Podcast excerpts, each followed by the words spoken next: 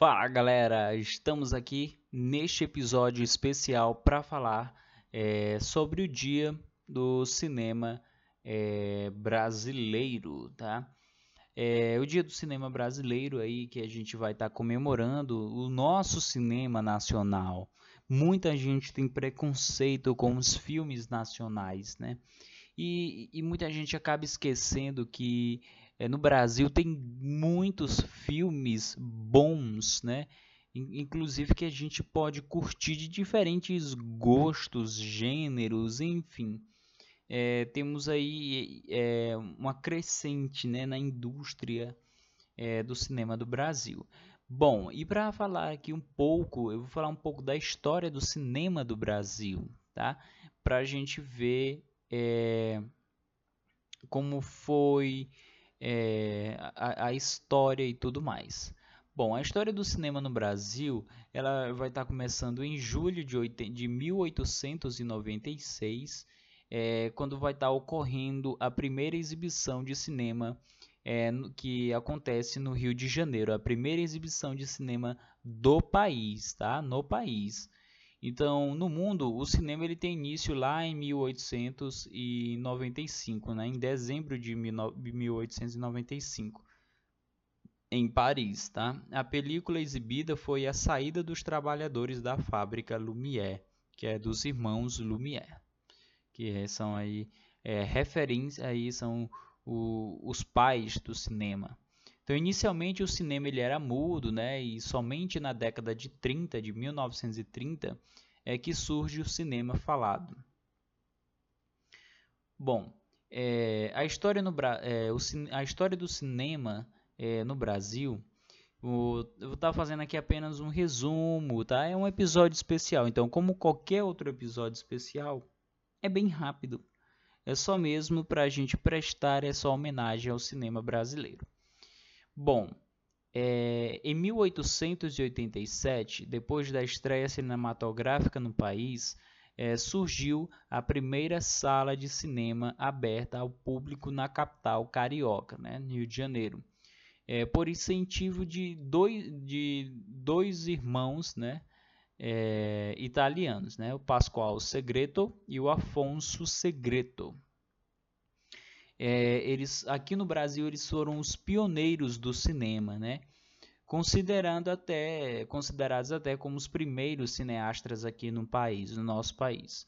É uma vez que eles realizaram gravações é, da Baía de Guanabara em 1898. Então, no ano seguinte, é, Pascoal Secreto realizou uma filmagem na cidade de São Paulo durante a celebração da unificação da Itália. É, bom, no entanto, foi somente no início do século XX que São Paulo tem sua primeira sala de cinema chamada Bijou Theatre. E um dos problemas iniciais da produção do cinema no país era a falta de eletricidade, que somente foi resolvida lá em 1907. Então aí praticamente se a gente for pegar aqui comparar com a primeira exibição que teve no Brasil, é, que foi a, a, a, primeira exibição em 1896, aí só foi ter em 1907 é, a eletricidade. Então aí são 11 anos, né? 11 anos, de, 11 anos não, 21 anos depois. Né? A, é, bom, e, e, aí foi somente foi resolvido esse problema da, da eletricidade em São Paulo, em São Paulo, né, no caso aqui, gente, com a implantação da usina Ribeirão de Lages, no Rio de Janeiro. Então, após esse evento, os números de salas cresceram é, consideravelmente na cidade do Rio de Janeiro, chegando até cerca de 20 salas de exibição. Bom, no início os filmes eram documentais, né? Eram mais mesmo assim documentais. Só em 1908 o cineasta é, luso-brasileiro Antônio Leal apresenta sua película Os Estranguladores, considerado como o primeiro filme de ficção brasileira com duração de 40 minutos. Para quem não sabe, uma curiosidade, os filmes antigamente eles não eram tão longos como a gente vê atualmente. É, a gente vê atualmente filmes aí já de 3 horas, quase 4 horas de duração. Mas não, os filmes chegavam a ter 20, 15, 40 minutos. Tá? É, enfim. Anos depois, em 1914, foi exibido o primeiro longa-metragem produzido no país pelo português Francisco Santos, tá? intitulado O Crime dos Banhados, com mais de duas horas de duração. Olha só. Entretanto, após a Primeira Guerra Mundial, ocorre uma crise no cinema aqui no Brasil, o qual fora dominado por produção, produções estadunidenses, né? os famosos filmes de Hollywood, enfraquecendo assim o nosso cinema nacional. Foi na década de 20 e 30 que o cinema brasileiro atinge uma grande expansão com as publicações das revistas de cinema Para Todos, Selecta e Cinearte, e ainda com produções que se espalham por vários cantos do país, denominados os ciclos regionais. E aí, na década de 30, foi criado o primeiro grande estúdio cinematográfico no Brasil, a Cinédia. Né? E as produções mais importantes dessa época foram Limite, que foi feito em 1931, de Mário Peixoto, A Voz do Carnaval, 1933, de Ademar Gonzaga e Humberto Mauro, e Gonzaga Bruta, 19, é, e, Gonzaga, e, perdão, e Gonzaga Bruta, que é o nome do filme, em 1933, de Humberto Mauro. E na década de 40 surgem os gêneros das chanchadas, que são filmes cômicos musicais de baixo orçamento. Esse estilo ele despontou juntamente com a Companhia do Cinema Atlântida Cinematográfica, fundada em 18 de setembro de 1941, no Rio de Janeiro, por Moacir Fenelon e José Carlos Burli. É, os principais atores da, da Atlântida é, foram Oscarito, Grande Otelo e Anselmo Duarte. As películas que merecem destaque são Moleque Tião, Tristezas Não Pagam Dívidas e Carnaval no Fogo. Bom, e aí em, em 1949 foi criado o estúdio Vera Cruz, que foi baseado nos moldes do cinema americano, onde os produtores eles buscavam né, realizar produções um pouco bem mais sofisticadas, tá? Mazarop foi o artista, o artista de maior sucesso do estúdio. Então tem vários aí filmes de Mazarop, né? Bem conhecidos filmes de Mazarop. A Vera Cruz ela representou um marco na industrialização do, é, de cinematografia nacional.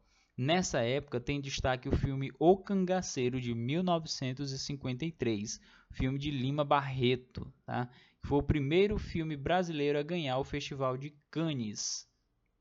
É, e além disso, é, em 1954, quando Vera Cruz faliu, surge o primeiro filme brasileiro a cores, Destino em Apuros, de Ernesto Remani.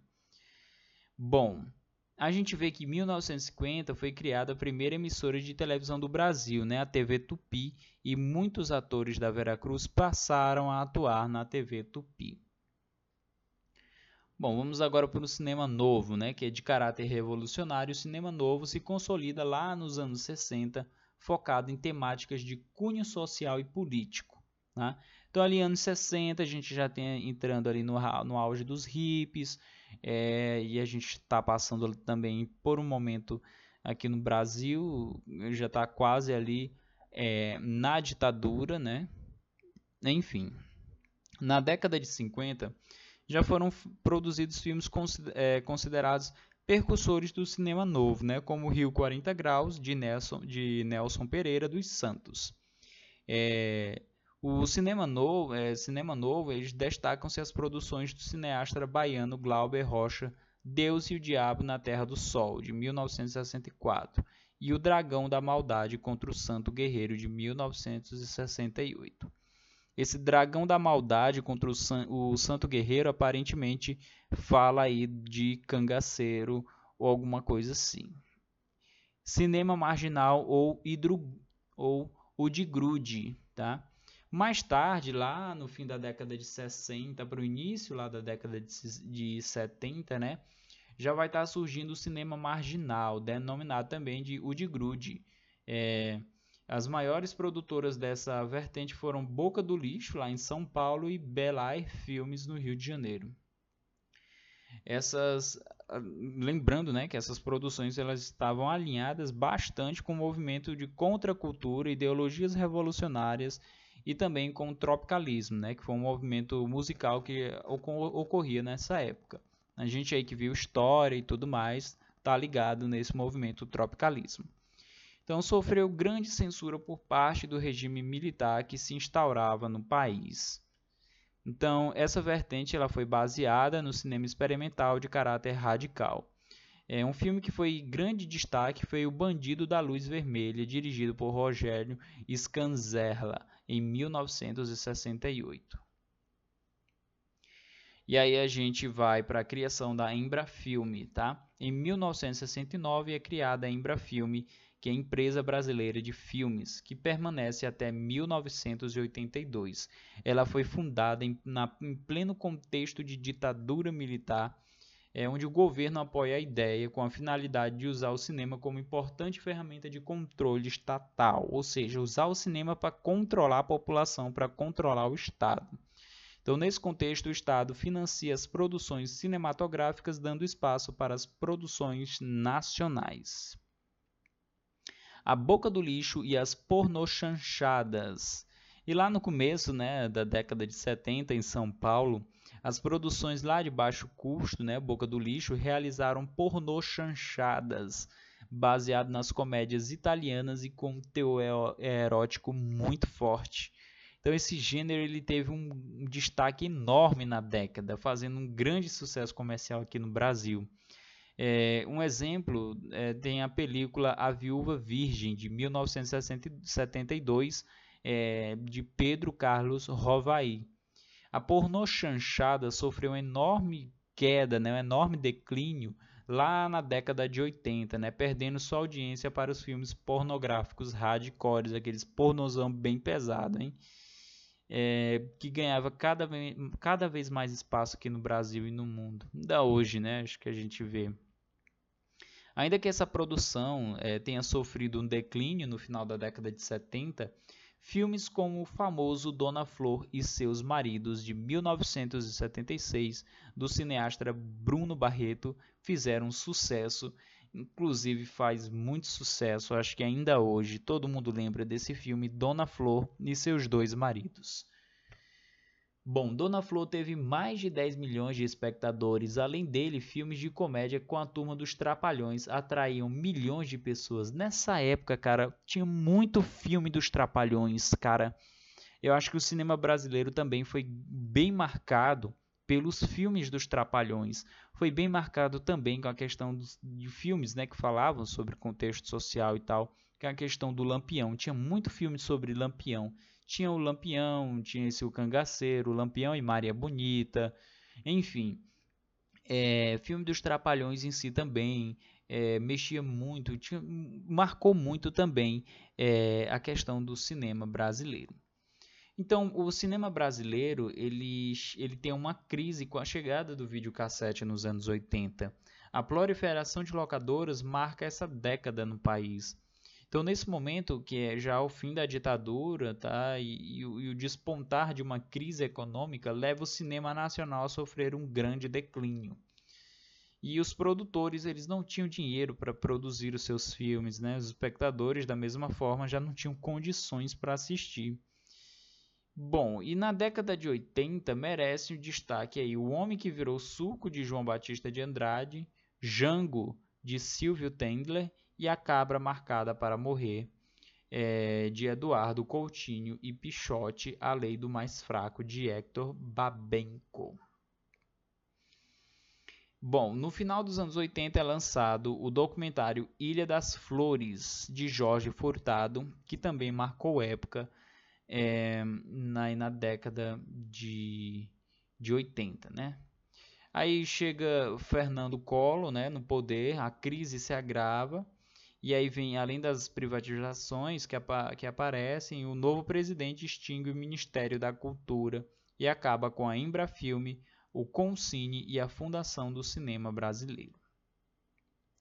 o cinema de retomada. Bom, é, na, década, na segunda metade lá da década de 90 que o cinema ganha força, tá? Começa a ganhar força com a produção de novos filmes. Esse período ficou conhecido como a, o cinema de retomada, depois dos anos imersos da crise que, que passou aqui a, o cinema no Brasil. A partir disso, a produção de filmes cresce e são criados diversos festivais no país. É criada também a Secretaria para o Desenvolvimento do Audiovisual, sendo implantada até uma nova legislação, a Lei do Audiovisual. Então, a partir de 1995, o cinema brasileiro começa a sair da crise, né, com a produção do filme Carlota Joaquina, Princesa do Brasil, de Carla Camuruti, é, o primeiro realizado pela Lei do Audiovisual. Nessa década, merecem destaque as produções. Tá? O Quatrilho, é, de Fábio Barreto, e O Que É Isso, Companheiro, de Bruno Barreto. É, e ainda o famoso Central do Brasil, dirigido por Walter Salles, que tem a incrível participação de Fernanda Montenegro, a atuação de Fernanda Montenegro. Esse filme Central do Brasil é uma história muito emocionante e muito boa. Cara, esse filme eu assisti ele só uma vez e eu ainda lembro dele. Eu ainda lembro desse filme Central do Brasil, cara. Inclusive, futuramente eu vou até assistir ele novamente. Século 21 e após a retomada aí do cinema, tá? No século 21, o cinema brasileiro adquire novamente reconhecimento no cenário mundial, com diversos filmes que foram indicados para festivais e até mesmo para o Oscar. Temos um exemplo, Cidade de Deus, é, também é uma ótima fotografia, uma história também muito boa, Cidade de Deus, é, de Fernando Meirelles, Carandiru, de Hector Babenco, Tropa de Elite, de José Padilha. Não tem como esquecer esse filme Tropa de Elite. É, Enquanto a Noite Não Chega, de Beto Souza e Renato Falcão. E em 2015, a produção Que Horas Ela Volta, de Ana Muilaert, perdão, também faz sucesso. Bom, aí vem a questão da tecnologia 3D. As produções e a quantidade, é, e a quantidade de salas no cinema crescerão cada vez mais. E, bom, creio e esse foi um pouco da história, né, praticamente a história inteira resumida aí do Brasil, do cinema no Brasil. E creio que tende só a mais crescer ainda o cinema brasileiro. Tem vários filmes bons, reconhecidos mundialmente, como foi citado aqui, Cidade de Deus, Central do Brasil, Tropa de Elite, é, outros filmes é, brasileiros que são bem mais popular para a gente, né? Como o filme dos trapalhões, os filmes dos trapalhões, né? Os filmes solos do Didi, é, outros filmes, outro filme bom, né? Que marca, ah, mais recentemente, é, que vai marcar assim, o cinema brasileiro, uma inovação é, Bacurau. Bacurau é um filme fantástico da gente assistir. É muito massa aquele filme, tá? E muito bem feito. Outro filme é, revolucionário, até em questão de efeitos especiais para filme brasileiro, é, eu posso destacar aqui o, o Homem do Futuro com Wagner Moura, que, cara, é um filme bem fantástico. Tipo, tem um efeito especial muito bom aquele filme. É... Tem também, é, podemos destacar outros filmes mais conhecidos, como Lisbela e o Prisioneiro, O Homem que Desafiou o Diabo, O Alto da Compadecida, é, dentre vários outros títulos nacionais, né? Eu gosto de filme brasileiro, principalmente na pegada de comédia, é, mais puxado para o lado nordestino, é, apesar de eu ser do Nordeste, mas eu gosto mais puxado do lado nordestino, porque eu acho que tem um, uma história bem mais interessante. O Alto da Compadecida é de lá o meu o filme brasileiro preferido, tá? Acho que de muita gente também. O Alto da Compadecida ainda hoje faz sucesso. É, foi muito bem feito aquele filme é, os atores, a história em si. É, Fernanda Montenegro mais uma vez aí dando um show de interpretação em O Alto da Compadecida. E dentre outros títulos que merecem a sua glória, Né? A, a gente vê também a questão da, além do cinema, o Brasil expandido com séries boas, como a série Reality Z aí da Netflix. Cara, aquela série ali, você nem acredita que venha a ser uma série brasileira, tá? A outra série é O Mecanismo, também da Netflix. E dentre outras séries é, que, que a gente tem aí brasileira, tá? Filmes de comédia aí a gente pode destacar Minha Mãe é uma Peça, 1, 2 e 3, é, Os Passas, dentre outros, tá? Então o cinema brasileiro ele só tende a crescer e a se desenvolver mais ainda. Então eu fico muito feliz de ver o cinema brasileiro crescendo.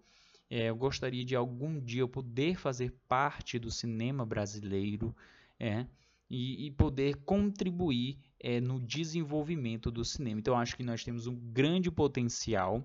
Tá? O Brasil tem um grande potencial, só falta investimento é, mais nessa área. Porque creio que se investir vai ter um bom resultado, um bom lucro é, devido poucos filmes de sucesso que a gente tem, mas nós temos filmes de sucesso e vamos ter mais ainda, tá?